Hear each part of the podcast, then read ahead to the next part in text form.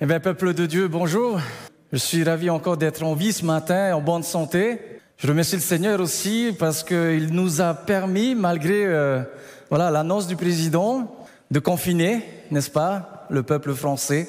Mais je rends gloire au Seigneur parce que vous êtes ici présents, parce que Dieu nous a convoqués pour passer ensemble un merveilleux jour de repos, un jour de Shabbat.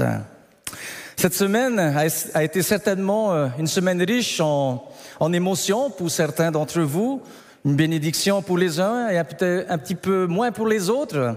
Mais avec euh, voilà, cette nouvelle situation, les choses vont certainement changer dans les jours à venir.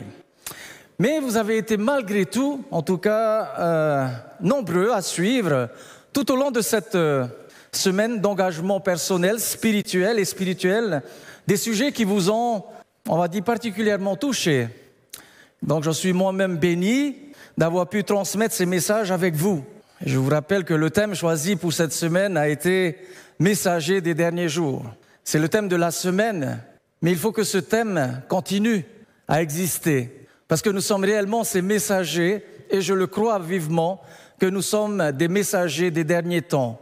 Quelle que soit la manière dont Dieu nous utilise pour porter ce message d'espérance, que ce soit par la louange, que ce soit par euh, l'évangélisation, quelle que soit la manière dont Dieu se sert, dites-vous que vous êtes des messagers des derniers temps.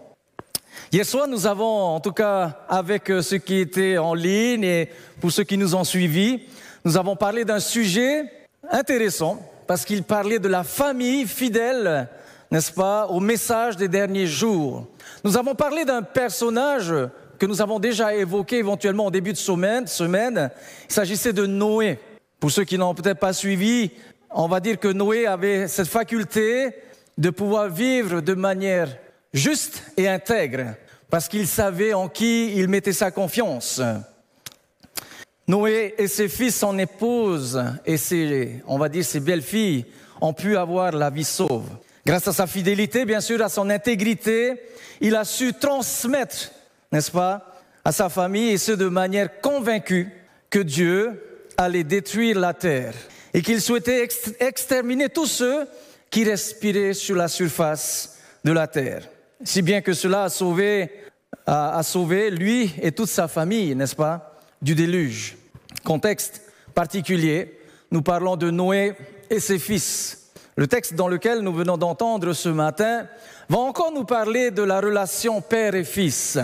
Là maintenant, nous allons aussi parler d'un autre patriarche.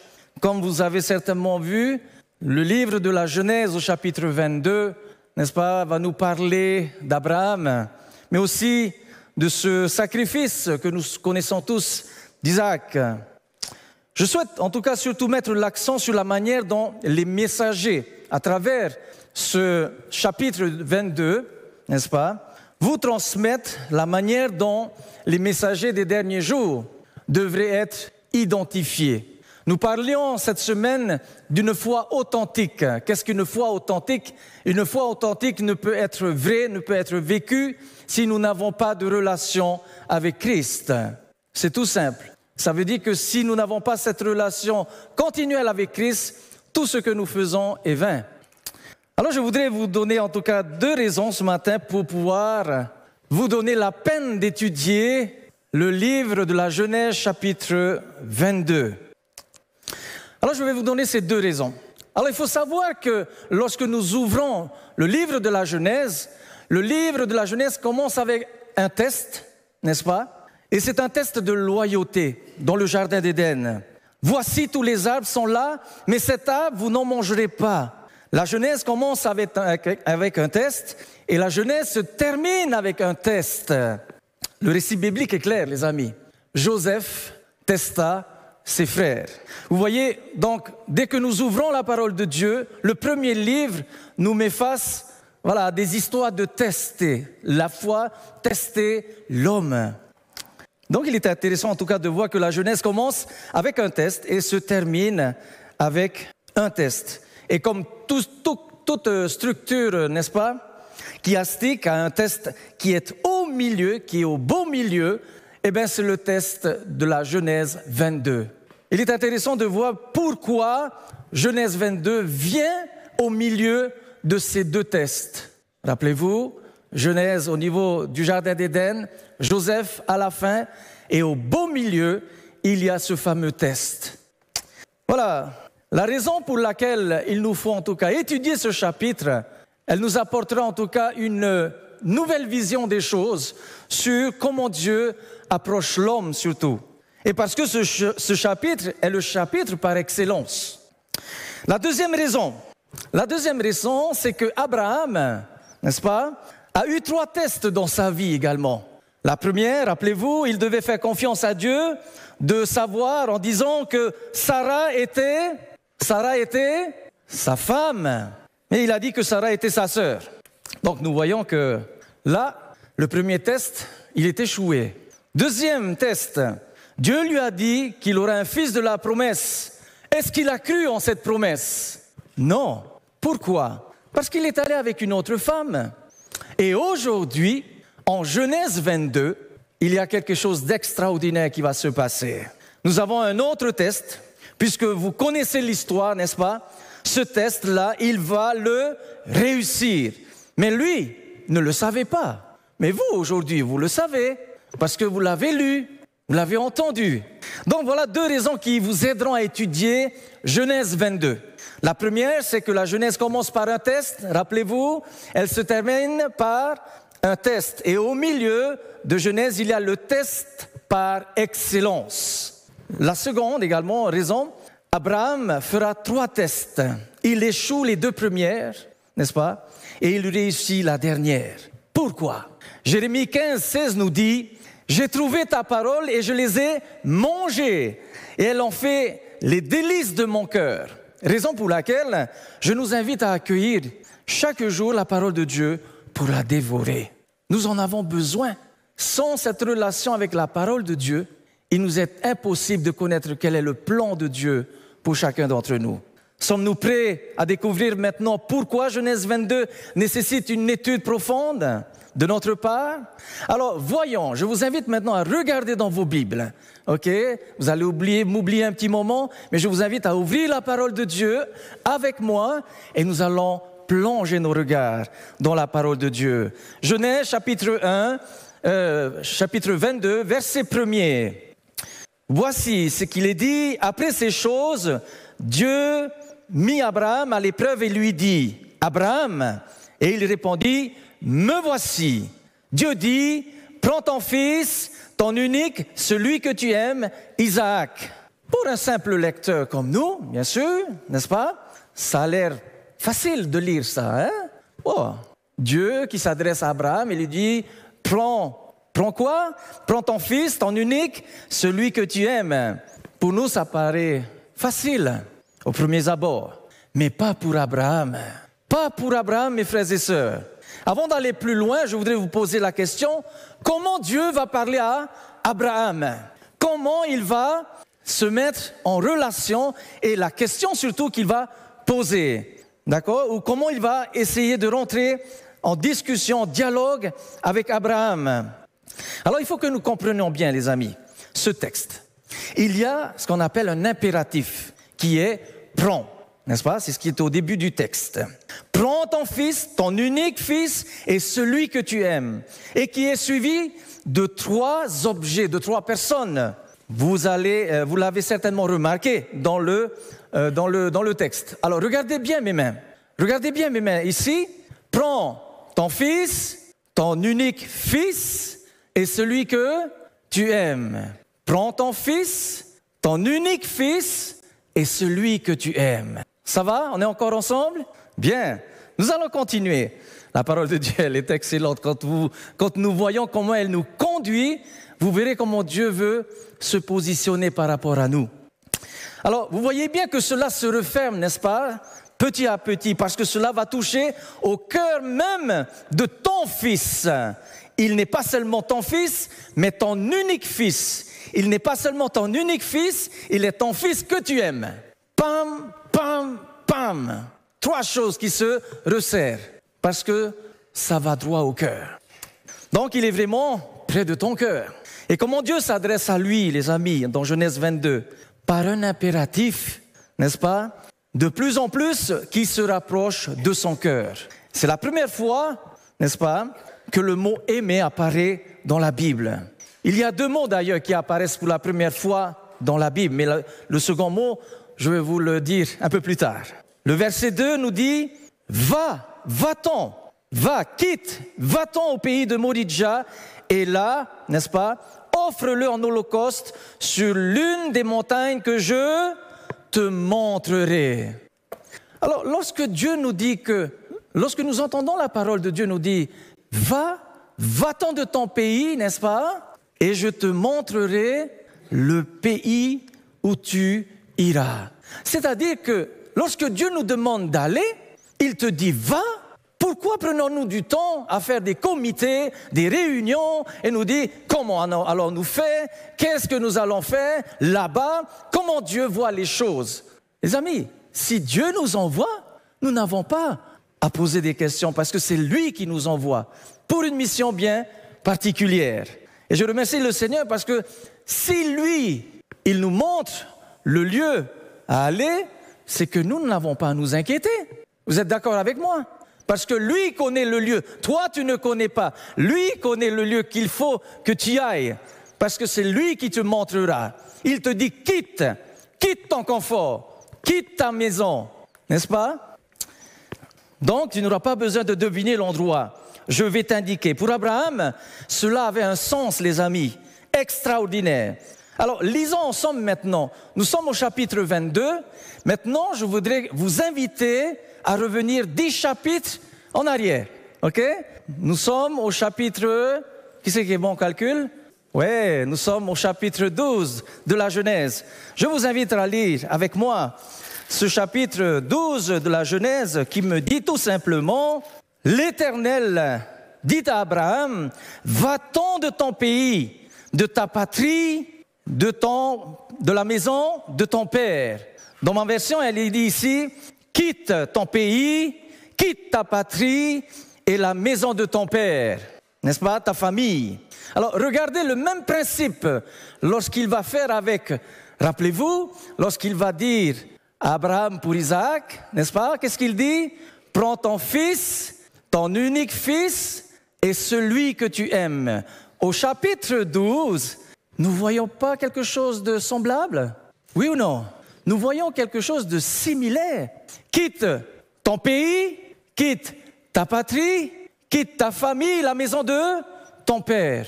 Donc nous voyons que Dieu est en train de se révéler comme celui qui te montrera le pays dans lequel il t'enverra. Mais il faut pour cela être à l'écoute de Dieu, parce qu'il te dit quitte. Et nous savons très bien que Abraham vivait dans un pays où, l'idolâtrie était bien réelle, où, les, où je dirais les conflits familiaux certainement existaient, n'est-ce pas? Et Dieu lui dit quitte ton pays, ta patrie et ta famille. Trois choses. Et il, dit, il le dit encore un peu plus tard, maintenant dans le chapitre 22, quitte, euh, prends ton fils, ton unique fils, et celui que tu aimes. Vous voyez qu'à travers ces, ces messages, Dieu veut s'adresser directement à notre cœur, n'est-ce pas? Nous sommes bien dans notre confort quelquefois, n'est-ce pas? On ne veut pas quitter. Si je vous disais d'où je viens, vous allez me dire, mais qu'est-ce que tu fais ici? Quelques-uns peut-être le savent. Ils ont peut-être même mis le pied là-bas et ils en gardent encore un très bon souvenir. Mais je peux vous dire que lorsque Dieu s'adresse à chacun de nous, il nous demande d'éliminer tout ce qu'il n'est pas nécessaire pour toi, pour ta vie, pour ta mission. Rappelez-vous justement ces impératifs, n'est-ce pas Qui à chaque fois se resserrent, se resserrent et qui se terminent par je te montrerai. Donc en Genèse 12, nous retrouvons cet impératif quitte. Mais quitte quoi? Quitte ton pays, ta patrie, ta famille, la maison de ton père. Avez-vous remarqué quelque chose de très similaire? Je pense que oui. Pour Abraham, donc, ce n'était pas rien, n'est-ce pas? Il se rend compte que ce Dieu qui lui parle en Genèse 22 est le même qui lui parle en Genèse 12. Et il s'adresse à moi de la même façon. Un impératif suivi de trois objets qui se resserrent et qui se terminent par je te montrerai. Je te donne un test. Mais je te donne aussi les moyens pour t'en sortir, dit l'Éternel, parce que je vais te montrer le chemin, je vais te montrer ta destination. Alors pourquoi Abraham devait-il retenir cette première leçon? Qu'est-ce qui s'est passé en Genèse 12 lorsque Dieu lui demande de quitter? Il obéit, n'est-ce pas? Est-ce que Dieu est avec lui? Est-ce que Dieu est avec lui? Oui, il est avec lui. Quand il dit quitte, Dieu est avec lui parce que c'est Dieu qui lui montre le chemin. C'est Dieu qui lui montre la direction. En Genèse 22, Dieu lui demande quelque chose, n'est-ce pas? À Abraham. Et Abraham a peur.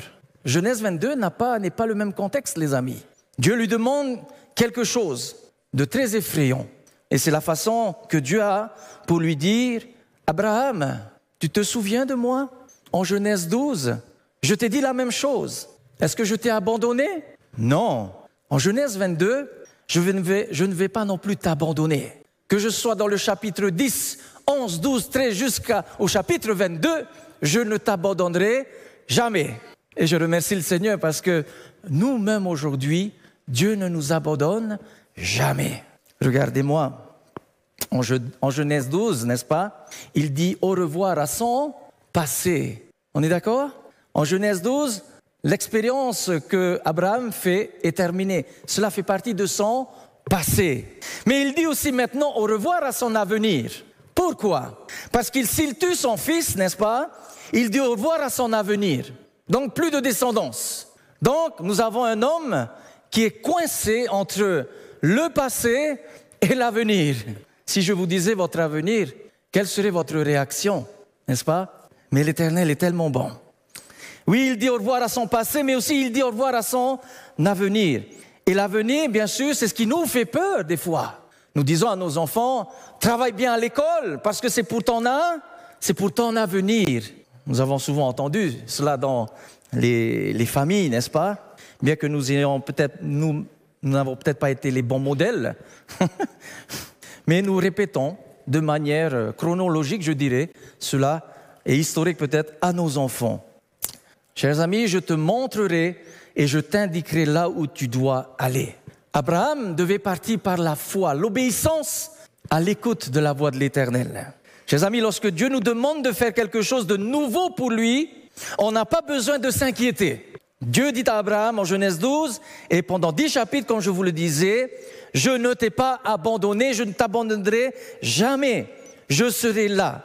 Lorsque le Seigneur met une épreuve à tes pieds, Lorsque Dieu met une épreuve à nos pieds, chers jeunes, il te permet d'arriver à une épreuve. Mais c'est lui qui t'accompagne dans l'épreuve. Quelle que soit la position dans laquelle tu es, Dieu t'accompagne dans l'épreuve. Il permet que nous puissions être mis à l'épreuve. Souviens-toi, lorsque le Seigneur fait cela et te dit cela, eh bien nous devons en prendre conscience. Souviens-toi que c'est le même Dieu qui était avec toi dans ton passé. Rappelons-nous, si nous nous rappelons de notre passé, n'est-ce pas, des fois, il y a peut-être des souvenirs que nous n'avons pas envie de revivre. Mais excuse-moi, hein, ton passé ben, n'est qu'un lieu. Et ça, je voudrais que nous puissions être au clair sur ça.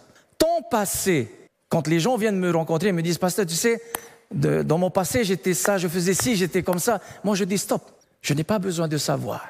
Mais si, pasteur, j'ai été comme... Je dis, non, je n'ai pas besoin de le savoir. Parce que ton passé ton passé, cher ami, ce n'est qu'un lieu de référence et, pas un lieu de résidence. C'est un lieu de référence, n'est-ce pas? Est-ce que nous comprenons cela? Nous n'habitons plus dans le passé, nous sommes dans le présent, prêts pour l'avenir. Le passé appartient au passé. Hein? Laissez passer ton passé, comme dit notre cher ami John Graz. Monsieur passé, laissez-moi passer. Un homme formidable qui a une grande sagesse et aujourd'hui qui également nous, nous permet de vivre pleinement une foi authentique avec le Seigneur et de marcher continuellement avec lui. Abraham, n'est-ce pas, avait fait allusion justement au passé. Chers amis, ce passé, c'est ce qui bien souvent nous empêche de passer au-delà de ce que nous pouvons vivre aujourd'hui. Bien souvent, notre présent, dans notre présent, nous allons chercher tout ce qu'il y a derrière. Et nous perdons énormément de temps pour pouvoir travailler sur notre passé alors qu'un bel avenir nous est nous est réservé. Abraham, lorsqu'il est Lorsqu'il réalise tout cela, il fait allusion au passé parce que c'est la seule façon qu'il avait pour se souvenir que Dieu l'avait toujours dirigé. Vous me suivez, bien sûr? On est toujours ensemble? Bien. Il n'avait aucun souci en Genèse 22 parce que c'est le même Dieu qui a parlé de la même façon en Genèse 12. Quand Dieu te demande de faire quelque chose, mon ami, mon frère, ma soeur, pour lui, tu n'as rien à craindre. Il te dit simplement, souviens-toi. Souviens-toi de la façon dont je t'ai dirigé, comment je t'ai conduit jusqu'à ce que tu sois tel que tu es aujourd'hui. Ainsi, ton passé n'est qu'un lieu de référence et non un lieu de résidence. Tu n'as pas à t'inquiéter de ton passé, car Dieu va le mettre au fond de l'océan, n'est-ce pas? Confesse-le, tes péchés, ton passé, et il fera son affaire. Il va même mettre, n'est-ce pas, s'il le met au fond de l'océan, il va, même mettre un panneau baignade et plongée interdite. Parce que vous savez, il y a des spécialistes, hein, il y a des bons plongeurs pour aller chercher les péchés des autres. Lorsque ton péché, lorsque ton passé est entre les mains de Dieu, il le plonge au fond de l'océan. Et tu es toi aujourd'hui une nouvelle créature en Christ. Donc, pour une première leçon, n'est-ce pas, Abraham va passer ce test avec assurance que Dieu sera avec lui. Alors, il y a trois leçons. La deuxième leçon, elle se trouve au verset 5 du chapitre 22. Alors, allons-y dans la parole de Dieu. Le verset 5 qui nous a été lu par notre frère Akrasi, n'est-ce pas? Et Abraham dit à ses serviteurs, restez ici avec l'âne. Moi et le jeune homme, nous irons jusque là pour adorer et nous reviendrons auprès de vous. Alors les amis, j'ai un problème avec ce texte. J'ai un gros souci avec ce texte. Parce que, euh, tout d'abord, ils ne vont pas pour adorer, ils vont sacrifier. On est d'accord? Parce que c'est ce que Dieu lui a demandé. Va sacrifier ton fils. On est d'accord? C'est la mission, c'était la demande de Dieu. Maintenant, deuxième, c'est que puisqu'ils vont sacrifier, il ne peut pas nous dire, nous reviendrons. Est-ce que nous comprenons? Ça veut dire que lorsque Dieu demande à Abraham de sacrifier son fils, ils partent dans la logique des choses, ils partent ensemble, mais il est seul à revenir. Alors il serait peut-être plus juste de dire, mon fils et moi allons faire le sacrifice et ensuite je reviendrai. C'est plus logique, n'est-ce pas? C'est une phrase plus juste et plus logique à ma compréhension. Mais ma question demeure la même. Pourquoi Abraham ose dire, nous reviendrons, alors qu'il va pour le sacrifice? C'est un élément de foi, les amis. C'est un élément de foi que nous allons découvrir. Le deuxième mot, vous l'avez entendu, rappelez-vous, le premier mot, c'était aimer. Le deuxième mot, c'est adorer. D'accord Vous venez de l'entendre. Pourquoi dit-il qu'il va adorer alors qu'il va sacrifier? C'est pour-il dans les Écritures, n'est-ce pas, que l'adoration et le sacrifice sont deux thèmes qui peuvent être utilisés interchangeables? Pardon. Parce que quand tu y penses vraiment, quand nous y pensons vraiment, lorsque tu adores Dieu, rappelez-vous ces textes de Paul, n'est-ce pas? Parce que quand tu y penses vraiment, lorsque tu adores Dieu, tu t'offres en sacrifice. Et quand tu te sacrifies, tu adores Dieu aussi. Et il se pourrait qu'Abraham utilise ces expressions de manière interchangeable. Mais ce n'est pas là la réponse pour moi. Nous allons adorer et nous reviendrons. La réponse se trouve dans le verbe adorer. Lorsque le verbe adorer est cité ici, il est utilisé dans le contexte de la création, comme le psaume l'indique, n'est-ce pas Dans le contexte de la création, le psaume 8, le psaume 4, et ainsi de suite. Nous avons une panoplie de psaumes qui révèlent la création. Écoutez un petit peu la réflexion d'Abraham. Je vais aller à la rencontre, n'est-ce pas? Étant donné qu'il fait référence à ce Dieu de la création, il dit ceci, je vais aller à la rencontre d'un Dieu qui crée et qui donne la vie. Par une parole, la chose existe. Est-ce qu'on est ensemble? Lorsqu'il fait référence, lorsqu'il va à la rencontre de ce Dieu, de ce Dieu créateur, il sait vers qui il va. Alors, c'est presque impossible qu'Abraham maintenant ira faire ce sacrifice, n'est-ce pas, vers un Dieu qui donne la vie et de revenir finalement avec un cadavre. Pour lui, c'est quelque chose d'impensable. Je sais que le Dieu en qui je crois donne la vie. Et si je vais maintenant vers ce même Dieu qui me dit de sacrifier mon fils, c'est impensable. Je ne peux pas réaliser les choses telles.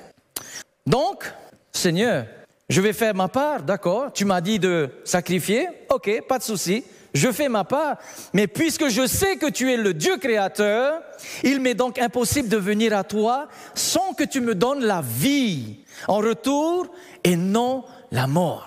Ce n'est pas possible. Vous savez, dans les Écritures, à chaque fois qu'il y a une allusion qui est faite justement à la création, nous devons nous rappeler une seule chose, c'est que le Dieu de la création nous fait vivre une expérience, je dirais même un exploit. Cela met également en valeur la foi que vous devez démontrer. Et vous savez pourquoi? Parce que la création est le seul événement biblique qui est relaté pour lequel il n'y a personne pour le vérifier et l'attester. Personne ici dans la salle peut dire que oui, effectivement, il y a bien eu une création, il y a bien eu ceci, il y a bien eu cela. Cet événement de la création. Personne ici ne peut l'attester. Seule la foi. Lorsque nous lisons dans Hébreu chapitre 11, n'est-ce pas? Ce Abraham qui avait confiance en ce Dieu de la vie, il dit c'est par la foi que c'est par la foi qu'Abraham vient vers le Dieu de la création. Il était convaincu et persuadé qu'il atteste dans Hébreu 11, 19, nous pouvons le voir. Il dit ceci, il pensait que Dieu est tout puissant même pour ressusciter les morts, aussi le recouvra-t-il par une sorte de résurrection. Abraham croyait déjà, lui, en la résurrection. Et je trouve intéressant que cet apport que nous avons dans cette parole ce matin, elle exige un engagement spirituel de notre part. Nous ne sommes pas un peuple qui dort, les amis. Nous sommes un peuple qui, est constamment ressourcés dans la parole de Dieu et qui nous invite à découvrir les merveilles que Dieu a pour chacun d'entre nous. C'est par la foi, n'est-ce pas, dans Hébreu 11, 3, que nous reconnaissons que le monde a été formé par la parole de Dieu, en sorte qu'on voit, euh, ce qu'on voit n'a pas été fait de choses visibles. Nous avons des textes que nous pouvons citer dans Genèse 1.1, au commencement Dieu, le psaume 33, Jean, euh, l'évangile de Jean, premier verset 10. Nous avons quelques textes, Colossiens 1.16, qui est bien connu également. Donc voilà, ce sont des textes qui nous révèlent que par la foi, nous pouvons croire que cet événement biblique a bien existé, la création. Deuxième leçon, c'est que Abraham est persuadé que le Dieu de la création allait rendre la vie. C'est la deuxième leçon qu'il retient. Et la dernière, la troisième, c'est au verset 8 maintenant. Nous nous sommes arrêtés au verset 5 pour la lecture, mais je vous invite maintenant à voir avec moi le verset 8. Abraham répondit, Mon fils, Dieu va se pourvoir lui-même de l'agneau pour l'Holocauste, et ils mâchèrent tous deux ensemble. Alors, il y a plusieurs versions, n'est-ce pas, de, de, Bible que nous pouvons voir dans, sur ce texte. Et je peux vous dire que les plus grands traducteurs, en tout cas les, les grands érudits de, de la traduction, comme on dit, des livres sacrés, sont devenus fous à cause de ce texte, parce qu'ils n'arrivaient pas à le traduire correctement. Et je peux vous dire que Dieu nous a fait grâce d'un homme, d'un frère d'Église, en la personne de notre professeur, pasteur, Jacques Doucon, qui a écrit un, un très bel ouvrage sur la foi également, mais aussi ce, ce texte du sacrifice. Et il va donner une traduction, n'est-ce pas? Nous voyons ici, je vais le relire pour que nous puissions déjà nous imprégner de ce premier apport, mais aussi celle qu'il nous réserve, notre frère Doucon. Mon fils, Dieu va se pourvoir lui-même de l'agneau pour l'Holocauste c'est-à-dire que Dieu va prévoir le sacrifice. Jacques Ducon va apporter une très grande différence dans la compréhension de ce texte. Voici sa traduction, les amis. Dieu se pourvoira lui-même comme l'agneau, c'est-à-dire que c'est lui-même qui sera le sacrifice. Et là, nous avons un texte plus ou moins solide qui va rassurer n'est-ce pas, Abraham dans sa foi.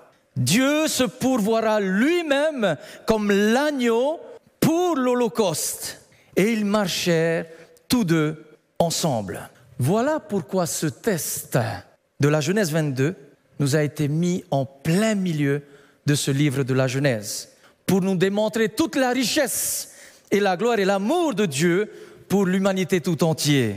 Maintenant, avec euh, tous ces détails que nous avons en tout cas parcourus ensemble, n'est-ce pas, que nous présente la Bible d'ailleurs, si Jésus a quitté son confort, combien n'est-il pas important pour nous de quitter notre confort et de marcher avec assurance et avec foi, de nous laisser guider par Dieu chaque jour? Les amis, il est le chemin, la vérité et la vie. Nous n'avons rien à faire. Une seule chose, l'accepter dans notre vie, croire en lui et croire qu'il revient bientôt. Nous avons un message, les amis, pas pour simplement pour nos frères et sœurs qui ont quitté la foi, mais nous avons un message pour le monde entier. Et Dieu compte sur des messagers que vous êtes, que nous sommes, sur cette Église des derniers temps, pour proclamer ce message des trois anges. Aussi, pour que nous puissions être imprégnés de cette identité de la création. Ce Dieu qui crée les choses par la parole, n'est-ce pas? Ce Dieu par qui nous puissions également voir une histoire formidable qui vit avec les humains. Il envoie des hommes pour pouvoir annoncer, il envoie des hommes et des femmes consacrés au salut. Et je pense que si nous avons cela en nous, de nous consacrer pleinement au salut, nous allons voir que nous aurons plus de joie à donner qu'à recevoir. En partageant la parole de Dieu, vous ferez des personnes que vous rencontrez des personnes heureuses, parce que vous-même, vous serez des personnes transformées par la grâce de Dieu. Alors que Dieu puisse nous aider, mes frères et sœurs, et je suis en tout cas très heureux d'avoir participé avec vous tout au long de cette semaine ces moments de partage autour de la parole de Dieu qui vous a certainement fortifié, qui vous a fait prendre position. L'Église de Dieu à Collange doit se lever. Elle doit se lever parce qu'il y a plusieurs générations ici et elle doit se lever pour proclamer haut et fort que Jésus est de retour et qu'il détruira la terre, non plus par les eaux, mais par le feu. Chers amis, quelle chance nous avons, mais alors quelle bénédiction le peuple de Dieu a d'avoir entre ses mains cette parole vivante et vivifiante pour notre âme. Laissons notre passé, mais regardons à l'avenir que Dieu nous réserve. Que Dieu nous bénisse. Amen.